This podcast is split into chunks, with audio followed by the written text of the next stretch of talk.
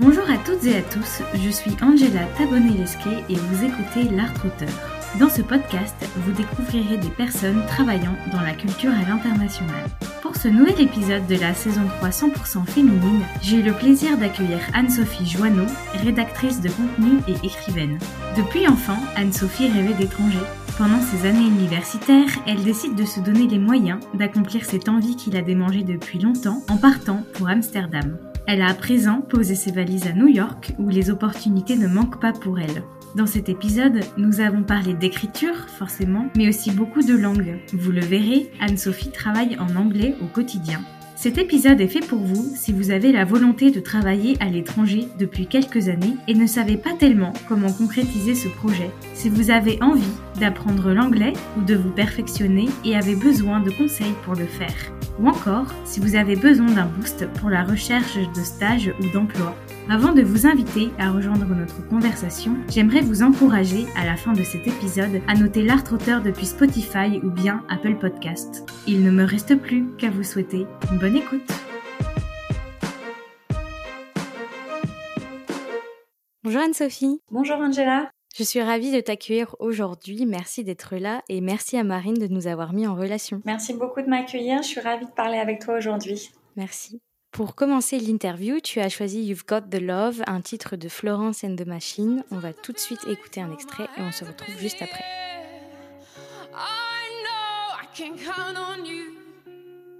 Sometimes I feel like saying, Lord, I just don't care. But you've got the love I need to see me through.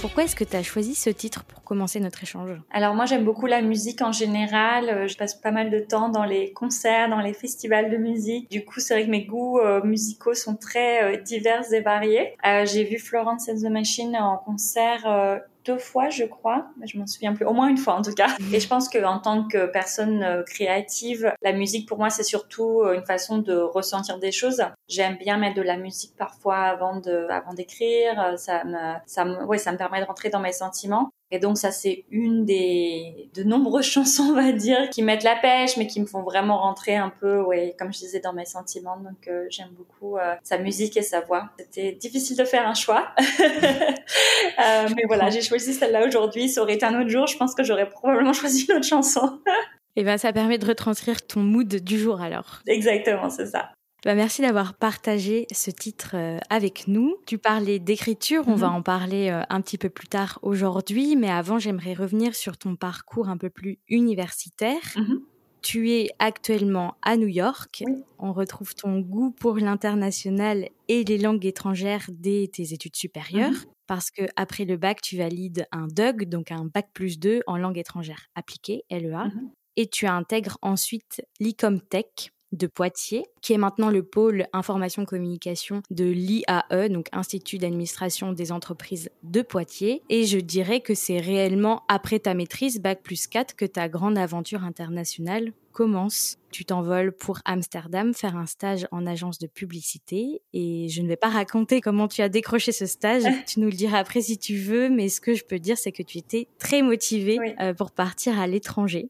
Pourquoi cette envie d'étranger? Alors c'est quelque chose que j'ai eu euh, toute ma vie, je pense. C'est assez curieux parce que je pense que c'est pas vraiment quelque chose de famille, mais j'ai grandi. Je me souviens euh, petite avoir un globe euh, lumineux. Je sais pas, j'avais peut-être 8 ans dans ces parages-là et je regardais ce globe et à chaque fois je me disais mais mais il y a des gens qui vont dans ces endroits. enfin, c'était très abstrait pour moi, je pense en tant petite, de me dire qu'il y avait des gens qui, qui avaient l'opportunité de, de découvrir d'autres pays, d'autres cultures, d'autres langues, euh, et ça me, ça me fascinait. J'avais toujours en tête, euh, comme je c'était pas, comme je viens pas d'une famille de voyageurs, euh, c'était vraiment abstrait dans ma tête. Je savais pas vraiment ce que ça voulait dire de voyager, mais je sais que c'est quelque chose qui me fascinait, comme je viens de le dire. Et j'ai assez jeune, j'ai eu cette idée de partir à l'étranger, et je l'ai eu pendant lycée où j'ai exploré la, question. Mais tout ça, bon, bien sûr, euh, je vais donner, je veux pas paraître trop vieille, mais c'était avant Internet, donc euh, avant les possibilités de, de voilà d'avoir accès à un ordinateur et de pouvoir faire toutes les recherches du monde euh, en cinq minutes. Je me rappelle être au CDI dans mon lycée, regarder, écouter des camarades de classe qui partaient faire un échange pendant un an. Je me rappelle d'une jeune fille qui partait faire, on était en première ou en terminale, qui partait faire un échange d'un an en Australie et pour moi c'était absolument exceptionnel et ça me donnait très envie. J'y ai pensé pendant mes études supérieures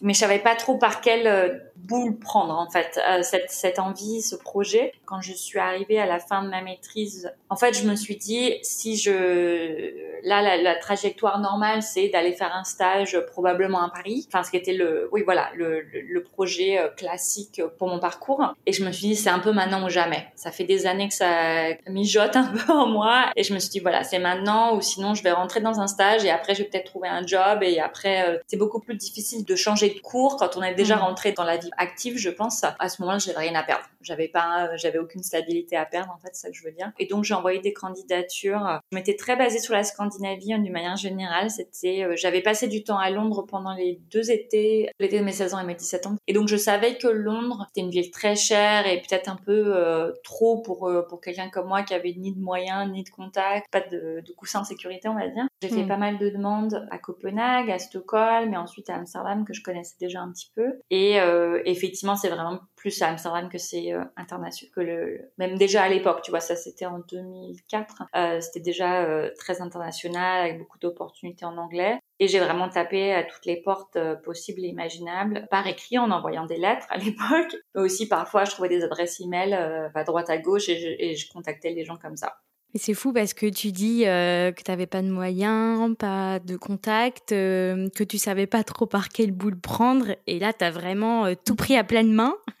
et tu t'es dit, bah, on y va, on sent vraiment la niaque qui t'a guidé. C'était ça, c'était vraiment ça. Et en même temps, j'avais fait pendant mon première année, ma première année à l'UP, j'avais fait un stage dans un organisme, je ne sais plus comment ça s'appelle. C'est un organisme qui aidait donc dans la région euh, Poitou-Charentes, qui aidait les, producteurs de films à trouver des solutions sur le territoire donc voilà de Poitou-Charentes. Donc c'est-à-dire on, les aidait à euh, trouver des lieux de tournage ou des choses comme ça. Euh. J'avais rencontré une productrice américaine avec qui j'avais noué des liens et qui m'avait dit viens faire, enfin viens travailler, viens faire un stage, etc.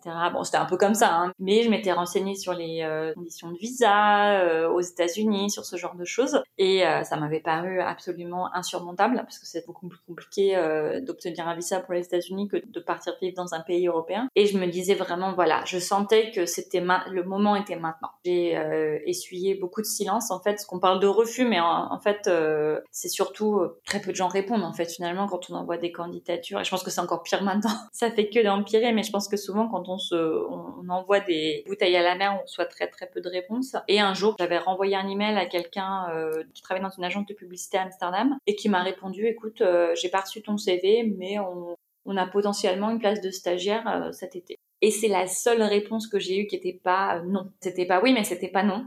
Et du coup, je me suis vraiment, vraiment accrochée à ça. J'ai recontacté cette personne, j'ai renvoyé mon CV, j'ai appelé, appelé, appelé. Plusieurs fois, il m'a dit, on a peut-être une place, je sais pas trop, tu pourrais peut-être venir pour un entretien. Moi, j'avais pas, on arrivait à l'échéance un peu. Je pense qu'à à ce moment-là, on était en avril ou quelque chose comme ça. Mon stage devait commencer fin mai. J'avais ni le temps ni les moyens d'aller à Amsterdam passer un entretien, de revenir et d'attendre qu'on me dise oui ou non. Et du coup, euh, j'ai continué à rappeler et, à, et, à, insister en fait euh, au, le plus que je pouvais. Et un jour, euh, donc cette personne qui est devenue mon boss euh, par la suite m'a dit "Écoute, t'as l'air tellement motivée, t'as l'air de le vouloir tellement que bon, vas-y quoi, viens." Pour moi, c'était vraiment l'exemple le, le, plus important de, de ma vie de, de, persévérance en fait. J'ai vu une toute petite porte s'entrouvrir de 2 cm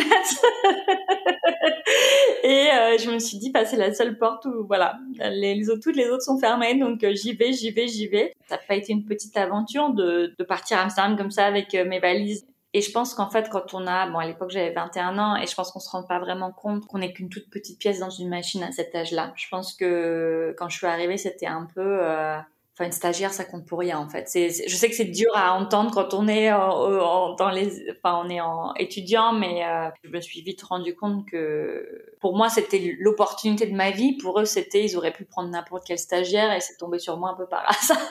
je pense que j'ai trop insisté. Mais c'est positif parce que je pense que parfois on peut être réticent à relancer en se disant qu'on va peut-être gêner, peut-être donner la mauvaise impression. Et bon, peut-être que ça aurait pu faire mauvaise impression chez d'autres en se disant oh là là, mais qu'est-ce qu'elle me veut celle-là? Mais en fin de compte, euh, c'est ça qui, je pense, a fait la différence. Bien sûr. Et honnêtement, euh, c'est quelque chose que je recommande toujours euh, maintenant avec l'expérience c'est relancer, relancer, relancer. Tant qu'on fait ça de manière professionnelle, il n'y a jamais aucun mal à lancer. Et maintenant, quand je relance les gens pour divers projets, euh, c'est toujours, euh, je relance pas deux jours après. Hein, il faut laisser les gens le. Je veux pas non plus euh, ajouter trop de volume à leur boîte mail, mais relancer au bout de quelques, ou enfin selon le projet. Des fois, parfois ça peut, ça fait, ça fait du sens dans une semaine, dans trois semaines, ça dépend du projet. Et je relance vraiment en une ligne maintenant. Je fais suite à mon email précédent et voilà. J'espère avoir de vos nouvelles. Oui, histoire que tu remontes en fait dans leur entre guillemets priorité ou dans leur tête au moins. Exactement. Et je pense qu'on se mm. dit parfois, oh, j'ose pas. Mais en fait, euh, tant, voilà, tant qu'on est professionnel, je pense que ce qui peut arriver, c'est que parfois les gens relancent de manière un peu euh, ça peut être exaspérant en fait de, de, sentir qu'on insiste, euh, mais en fait la plupart du temps, ça que je voulais dire avec le avec mon commentaire précédent sur ce, sur ce qu'une stagiaire représente dans une entreprise, c'est que la plupart du temps on se rend pas forcément compte que les, les, les, personnes avec qui on est en contact reçoivent des dizaines de mails par jour, voire plus, et qu'en fait euh, on n'est pas une priorité. La plupart du temps on n'est pas une priorité dans leur journée, et hmm. que du coup la seule façon de, de se rappeler euh, comme tu dis, de revenir dans leur euh, quotidien ou dans leur, euh, dans leur mémoire, c'est de faire une petite piqûre de rappel.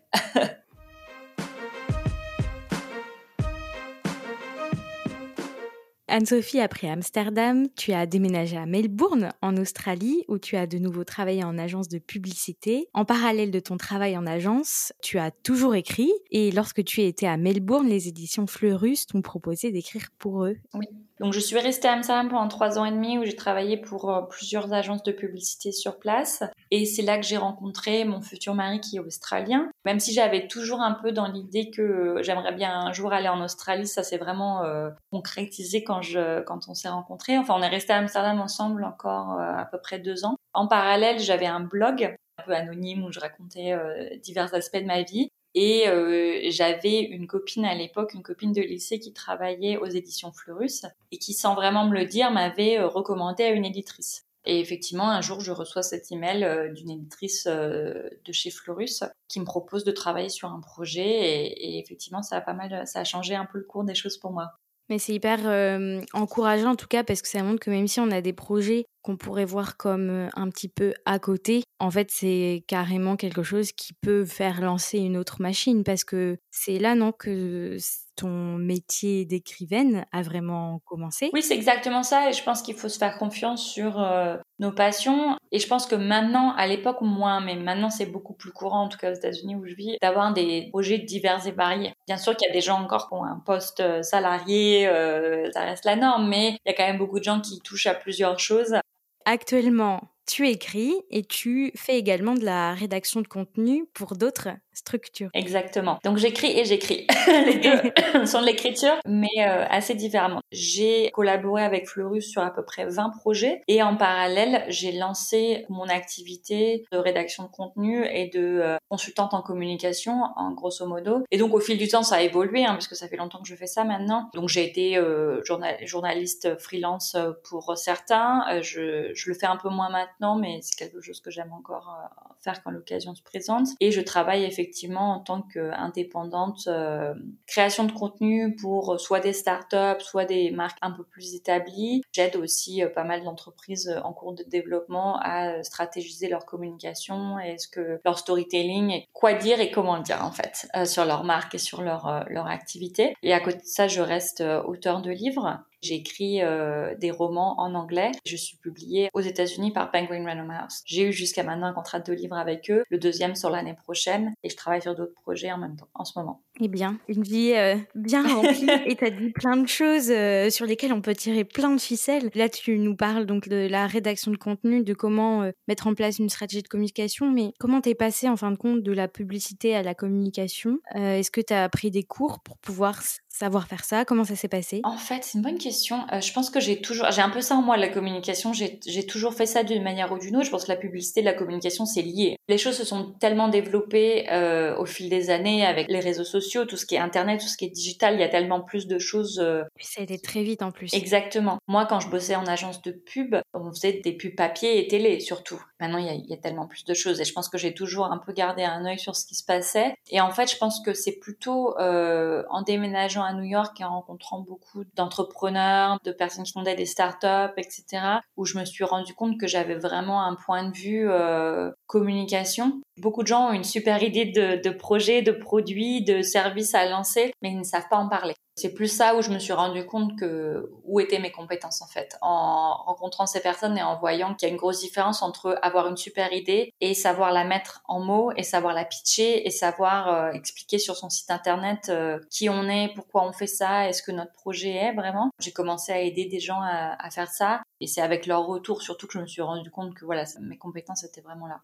En fait, euh, toutes les différentes parties de mon activité se répondent entre elles. Quand j'écris un roman, que je travaille avec une éditrice, ce processus euh, m'apprend des choses pour mes projets en communication avec les startups, tout ça, tout se répond euh, les uns avec les autres honnêtement. Quand je suis retournée en agence de publicité, comme je disais il y a quelques années à New York, l'équipe avec laquelle je travaillais était spécialisée dans les réseaux sociaux. Donc je travaillais uniquement en réseaux sociaux pour eux, donc en faisant de la conception-rédaction spécifiquement pour Twitter, pour Instagram. C'est un projet que j'ai trouvé extrêmement intéressant. Je suis restée quelques années. Pareil en freelance, hein, donc je travaillais pas que là-dessus. Euh, je continuais mes autres projets en même temps. Hein. parce que c'était vraiment euh, raconter une histoire en une caption Instagram. Ou euh, raconter une histoire, à l'époque, c'était quoi 140 caractères sur, sur Twitter. Là, c'était vraiment prendre une image et ou prendre un visuel, donc une photo, et, et vraiment réfléchir à qu'est-ce que je peux raconter là-dessus, qu'est-ce que je peux raconter aujourd'hui pour la marque en question. Et tout ça, ça m'aide dans, mon, dans mes travaux d'écriture euh, de roman. De l'extérieur, c'est pas forcément facile à voir parce que c'est tellement différent d'écrire pour Instagram que d'écrire un roman. Mais je pense que ça me, c'est le processus de réflexion qui m'amène un peu, euh, qui est le même en fait. Et puis le fait euh, de faire passer quelque chose aussi, le fait d'être clair dans ce qu'on raconte, d'être concis, de savoir où on mène. Je mentor parfois des, des auteurs en herbe et je leur explique à chaque fois exactement comme tu viens de le dire que être concis c'est extrêmement important et c'est pas facile. Je et c'est pas facile du tout. Et ça rentre dans la partie clarté en fait. On peut très vite se perdre en mots et en phrases et en paragraphes quand on n'essaye pas d'être concis. Le travail dans les réseaux sociaux m'a vraiment appris à aller à l'essentiel. Je leur dis parfois euh, plus court c'est toujours mieux. Et on me regarde un peu. Euh, oui, un roman qui fait 300 pages. Oui, mais si tu peux prendre une phrase qui fait trois lignes et dire la même chose de manière plus claire en deux, ça veut dire qu'il faut que tu le dises en deux phrases. Et ça, c'est pas toujours facile à accepter et à entendre. Et c'est pareil pour, euh, pour les entrepreneurs avec qui je travaille, les startups, quand je leur explique que certains mots sont superflus dans leur, quand ils m'envoient les textes que leur brouillon, etc., et que je leur explique qu'on peut dire les choses de manière plus claire et plus courte, et ça va toujours être mieux. Zola, si tu nous entends. enfin, en tout cas, c'est ma vision des choses. Et quand je, quand j'édite euh, leurs textes et que je les corrige et, et je pense que c'est pas facile à entendre, mais quand je le fais et que je leur montre, ils me disent ah oui, ok, hmm. ça y est, j'ai compris. Et tu parlais d'anglais tout à l'heure. Tu travailles aussi en anglais. Tu écris aussi en anglais. Uniquement en anglais. Uniquement en anglais. Maintenant, je travaille. Enfin, en ce moment, depuis quelques années, je travaille uniquement en anglais, mais je travaille avec certaines entreprises basées en France. Donc, on parle en, en français, mais mon travail en anglais. Et il y a par exemple ton dernier livre qui est sorti en 2021, qui est entièrement en anglais mmh. aussi, qui Season Croissant. Écrire de manière concise, claire, c'est une chose, mais écrire dans une langue qui n'est pas sa langue maternelle, c'en est une autre. Toi, tu disais que tu étais bilingue, mais pour mmh écrire en anglais, ça suppose aussi de penser en anglais, d'avoir la fluidité de la langue, etc. Est-ce que tu as pris, toi, des cours pour parfaire cette langue? Est-ce que tu as des petits tips pour s'améliorer en anglais? Pendant mon dog à l'EA, je, je, sentais très bien que... Donc, je faisais anglais et allemand. Euh, mon anglais était très bon. Euh, je pense que j'avais une prof en fin de lycée qui était vraiment excellente. J'avais fait anglais renforcé et j'ai vraiment senti la différence en l'espace de un ou deux ans. Euh, et quand je suis arrivée effectivement à l'université, mon anglais était déjà vraiment bien avancé. Ce qui m'a bien aidé parce que mon allemand était pas terrible et du coup j'avais besoin de mes bonnes notes en anglais pour contrebalancer mes pas très bonnes notes en allemand. Et donc comme je disais, donc à l'époque j'étais vraiment dans cette optique d'aller vivre à l'étranger et je me suis assez rapidement dit, moi je suis quelqu'un d'assez extra extraverti, j'aime bien les gens, j'aime bien rencontrer, enfin voilà, j'aime bien parler, j'aime bien, euh, j'ai vraiment besoin de pouvoir m'exprimer de manière euh, de la meilleure manière possible. Ça a toujours été important pour moi, même d'un point pas juste professionnel, personnellement. Et du coup, je me suis assez vite rendu compte que parfaire mon anglais, ça allait être une condition sine qua non de mon avenir, comme je l'envisageais. Et dès que je suis arrivée à Amsterdam et que je me suis rendu compte que je travaillais une équipe extrêmement internationale avec beaucoup, beaucoup d'accents différents et euh, un anglais professionnel où j'étais en contact avec des clients et je me suis vite dit qu'il y avait énormément d'étapes à passer, en fait. Et hmm. du coup, j'ai décidé de faire une, une immersion totale. C'est-à-dire que je savais qu'à Amsterdam, il y avait beaucoup de Français, d'expats. Hein. C'est une ville très, très internationale. J'ai fait exprès de les éviter. Mais c'était très important pour moi. Je savais avait que comme ça que j'allais y arriver. Et dans mon agence, c'était une petite agence. Il n'y avait pas de Français. Je me suis euh, mis en colloque avec une Anglaise avec qui je travaillais. Et du coup, c'était euh, anglais, anglais euh, tous les jours du matin au soir. Et j'ai fait vraiment des efforts. Et ce que j'ai compris assez rapidement, c'est qu'il y a une façon passive d'apprendre une langue. Parfois, on va dire ah regarde des films en anglais, écoute de la musique en anglais, etc. ou des podcasts ou des choses comme ça. Oui, ça aide oui, c'est sûr que ça, ça contribue euh, à l'apprentissage, mais aussi ça c'est passif. Pour moi, c'était très important d'avoir une approche très très active à mon apprentissage et du coup, je faisais des listes de mots que je comprenais pas. Et pour moi, c'est vraiment ça qui a été la clé, c'est de jamais accepter de ne pas comprendre et de toujours aller plus loin. C'est-à-dire qu'un mot, et ça c'est ce que j'ai appris au fil du temps, ça ne s'apprend pas une fois, ça s'apprend cinq fois parce qu'il y a des contextes différents, parce qu'il y a des nuances et c'est pareil dans la langue française, il y a énormément de nuances et euh, c'est pas parce qu'on a appris à utiliser un mot dans un contexte qu'on s'est complètement approprié ce mot ou cette expression. du coup, je me suis vraiment mis cette mission de toujours aller plus loin dans mon apprentissage et de toujours euh, me mettre des challenges. Et pareil avec mon accent. Euh, bon, un accent, euh, ça s'améliore. C'est un choix. Après, bien sûr, ça prend beaucoup d'énergie. Il y a des gens qui n'ont pas envie, hein, je le respecte aussi, hein, mais on peut travailler là-dessus. Moi, ça a été ma, ma vision des choses, en fait. Et ça a été vraiment un travail de très longue haleine. Et après, effectivement, j'ai rencontré mon mari qui est australien et j'ai refait la même chose avec lui. On parle beaucoup. Et maintenant, c'est moi qui corrige son anglais.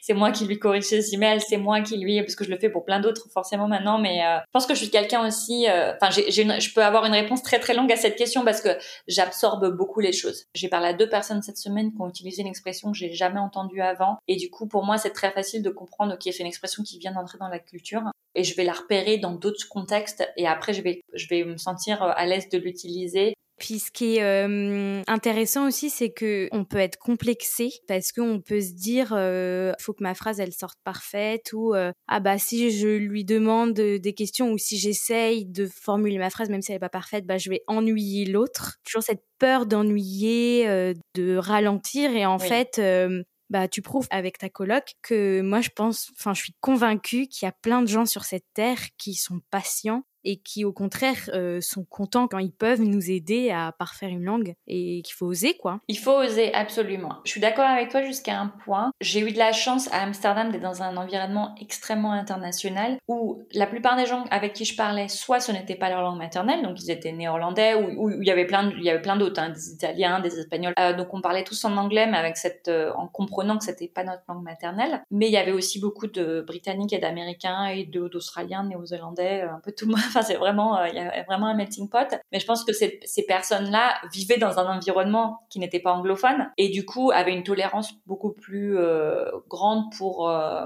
des non natifs quoi. Je pense que là maintenant que je vis aux États-Unis, c'est différent et que pareil, c'était pareil en Australie. Ici, je rencontre vraiment les deux. Je rencontre des personnes vraiment très internationales qui comprennent des accents différents, qui comprennent euh, qu'on pense différemment quand on, a plusieurs langues. Et je rencontre aussi des gens qui euh, vont pas comprendre mon accent parce que je vois que c'est des gens qui n'ont pas été exposés à des cultures différentes ou qui vont pas comprendre si je vais utiliser quelque chose d'un peu différent de ce dont ils ont l'habitude. Donc, il y a, tu as tout à fait raison. Euh, je suis d'accord avec le fait qu'il y a plein de gens qui ont cette patience et il y a aussi des gens qui n'ont pas euh, été exposés à des gens comme, euh, comme moi et pour qui c'est plus difficile. Hmm, je vois. Bah merci en tout cas d'avoir donné euh, tous ces conseils. Par rapport à ton statut de freelanceuse, est-ce que euh, c'est un statut qui peut t'apporter de l'inquiétude? Parce que c'est un statut qui peut être vu comme instable enfin, On entend parfois des gens dire « Oh là là, ce statut est pas très sécurisant. Mmh comment toi tu gères ces périodes, s'il y en a, ces périodes de creux, ces périodes d'inquiétude? Bien sûr. Alors c'est pas facile, ça c'est sûr. Alors c'est vrai que je pense qu'il y a une différence culturelle entre la France et les États-Unis, qu'ici c'est très fréquent et de plus en plus fréquent. Il y a de plus en plus de gens qui se mettent à leur compte, qui sont indépendants. Il y a vraiment une fluidité de gens qui ont leur propre business, ce qui est mon cas. Et du coup, je pense que c'est beaucoup plus dans la culture ici. Même si c'est le cas aussi en France. Hein. Je dis pas que c'est pas le cas, mais je pense qu'ici, c'est